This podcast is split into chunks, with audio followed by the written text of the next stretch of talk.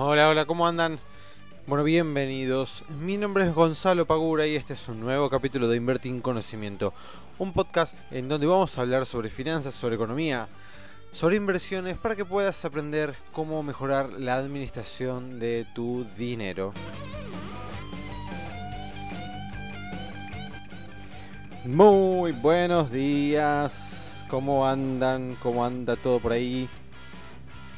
Por ahora muy bien, porque todavía quedan unas, unos minutitos de, del feriado largo.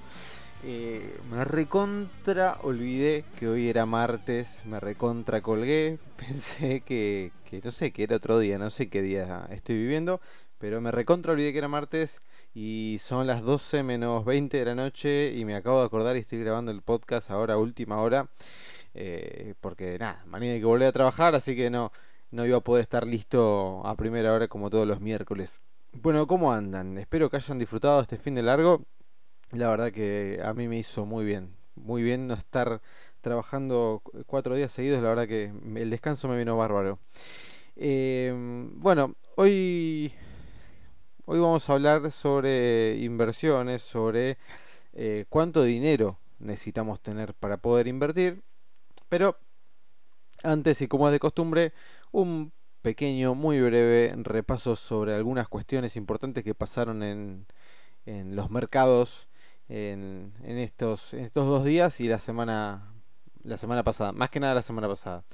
Eh, bueno, primero, por el momento quedan cerradas las inscripciones para la charla gratuita del 14 de marzo porque la verdad que se anotó un montón de gente, no me sorprendió bastante la repercusión que tuvo.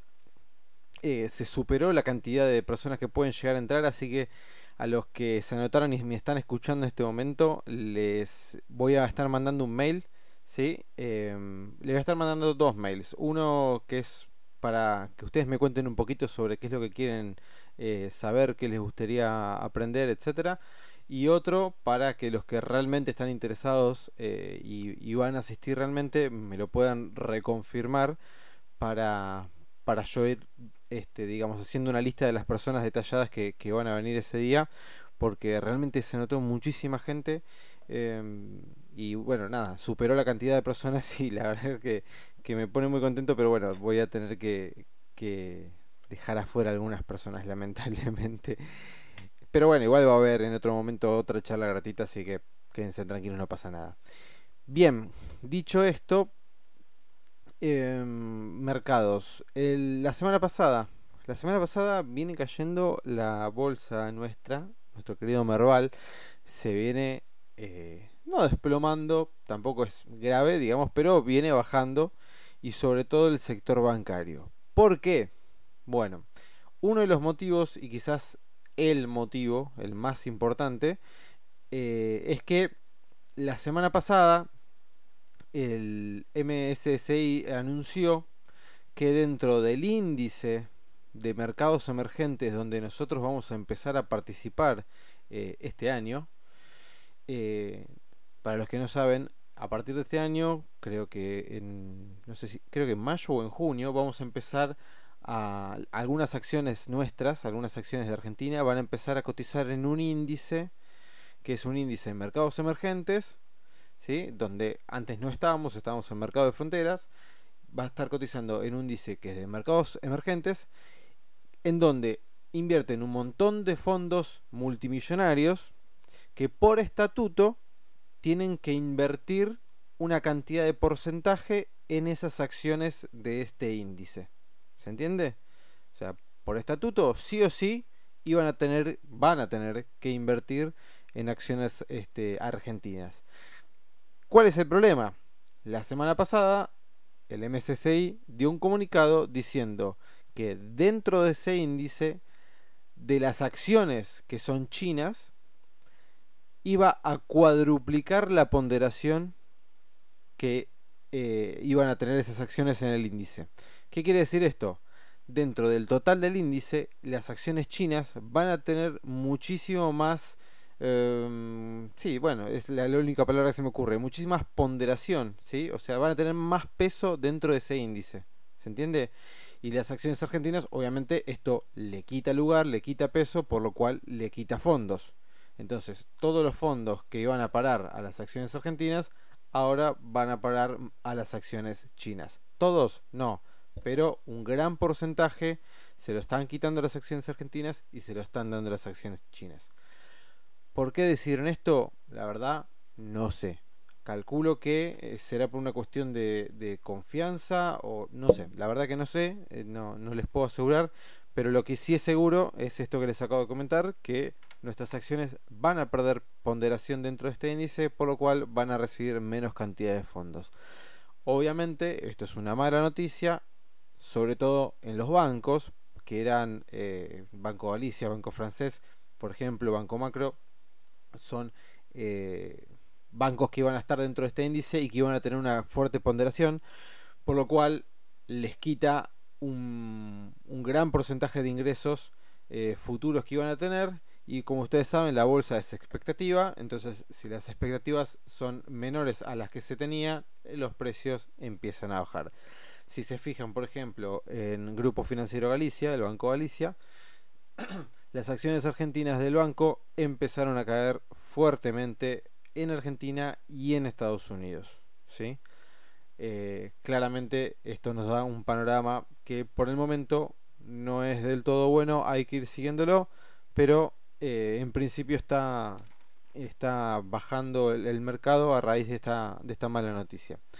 El dólar eh, ahora está por encima de los 40, cerró 40.70, todavía se mantiene en el nivel inferior de la banda. Eh, bueno, que dije nivel inferior, ya estoy...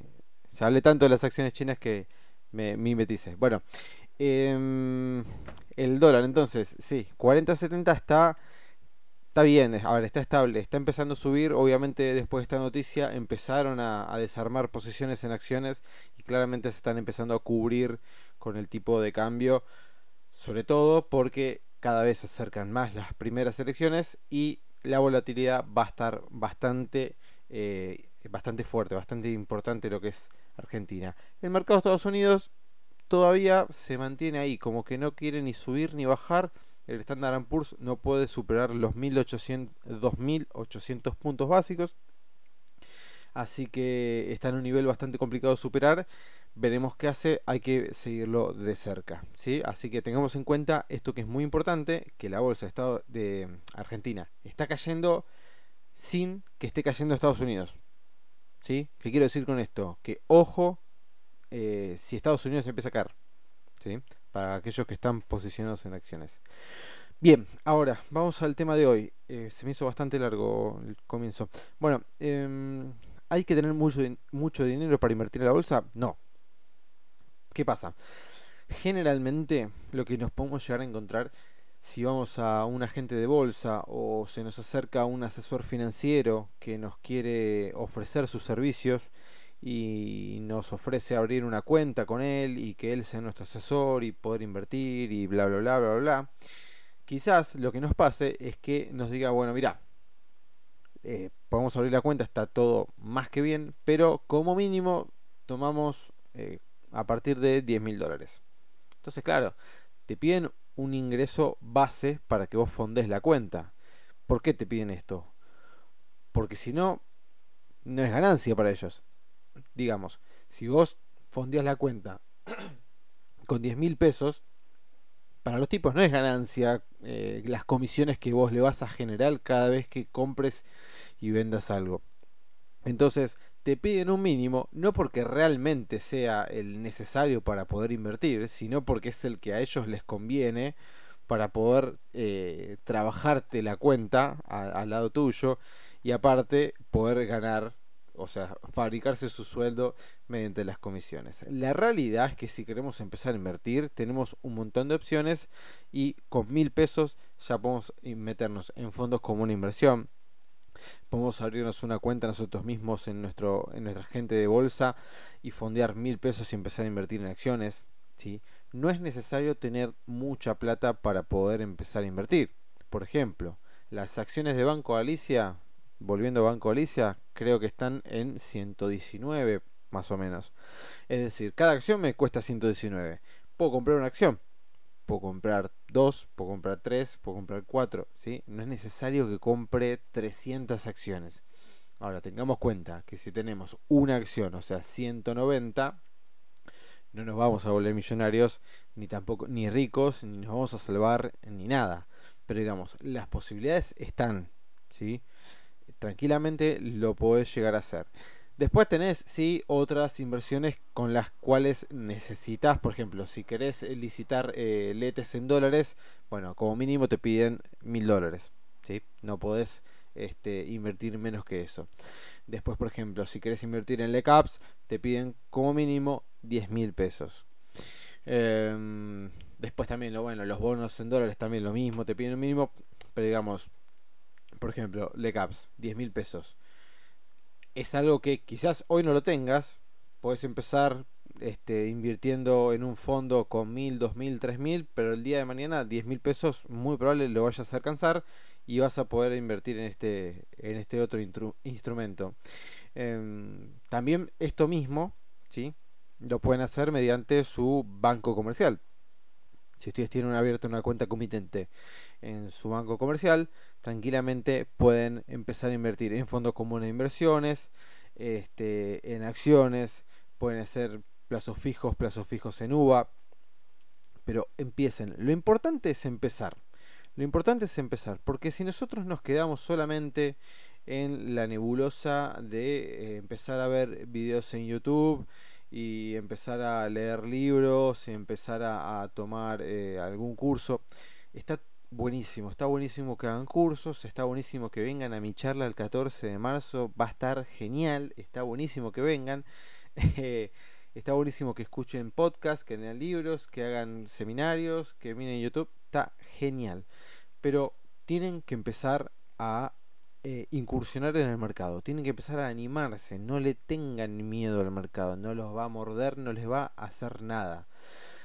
Siempre tengan en cuenta cuando vayan a invertir, sea en el instrumento que sea, que el único responsable y culpable sos vos. El que me está escuchando del otro lado es el único responsable de lo que pueda llegar a ocurrir con esa inversión. El mercado no te odia, no está en contra tuyo, no hay nadie que quiera dejarte pobre, que quiera dejarte en la calle y sin ni un centavo en el bolsillo. No, es esa es una realidad que nos creamos nosotros cuando no cuando nos equivocamos, empezamos a perder plata y no somos lo suficientemente capaces de eh, tomar la responsabilidad y hacernos cargo de decir, la verdad, me equivoqué yo, tomé una mala decisión, así que siempre esto tenganlo en cuenta también nosotros somos los responsables de todas las acciones que tomamos y de cada una de nuestras inversiones. ¿Por qué digo esto? Y es, muy importante. Porque a mí me ha pasado, y estoy seguro de que a aquellos que han empezado a invertir en algún momento también les ha pasado, de que, invertimos en algo. ¿Sí? supongamos acciones. Invertimos en acciones y empieza a caer, empieza a caer, empieza a caer cae y cae y no para de caer y estamos todos los días mirando a la pantalla tocando F5 para ver que por favor empiece a subir el mercado y no sube y sigue cayendo y nuestra cuenta se va desmoronando cada vez más y empezamos a echarle la culpa a absolutamente todo lo que se nos cruza por enfrente y en realidad el único culpable de todo esto somos nosotros, soy yo, ¿sí? Por ejemplo, la semana pasada eh, yo invierto mucho en algo que se llama opciones financieras, que escribí algo chiquitito en, en, el blog, así que si quiere pueden entrar y, ver de qué se trata. En algún momento lo explicaré, pero realmente es un tema muy largo que más adelante hasta pienso hacer solamente un seminario de eso porque realmente es muy largo, pero no importa. Cuestión, invierto en opciones financieras. Bien. Em, y eh, estaba invirtiendo en opciones financieras en eh, Banco Galicia. Como les comentaba antes, Banco Galicia empezó a caer este, estos últimos días. Bueno, ¿qué pasa? Cuando empieza a caer, espero un rato a ver cómo se mueve el mercado. Yo generalmente no, no soy de las personas que compran apenas abre, siempre dejo que, que, se mueva un poco a ver qué es lo que pasa. ¿sí? Entonces veo que empieza a caer. Cae, cae, cae, cae, cae entro a comprar. Cuando compro, ¿qué es lo que estoy esperando? Estoy esperando un rebote aunque sea mínimo, yo con un mínimo rebote ya salía ganando. Bueno, no rebotó, siguió cayendo. Siguió cayendo, siguió cayendo, siguió cayendo, siguió cayendo. En un momento rebota, salgo. Salgo en pérdida, pero salgo. Al otro día lo mismo. Empieza a caer, empieza a caer, empieza a caer. Cuando creo yo que está en un nivel que puede llegar a rebotar, entro de vuelta. Compro.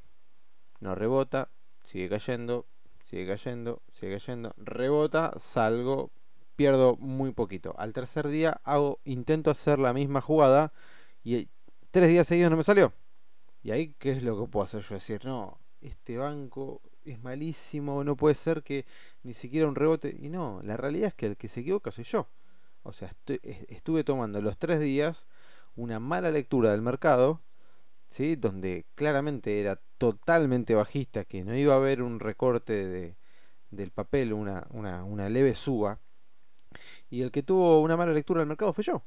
Y ya está, me tengo que hacer responsable. ¿Qué se le va a hacer? Pero esto es así.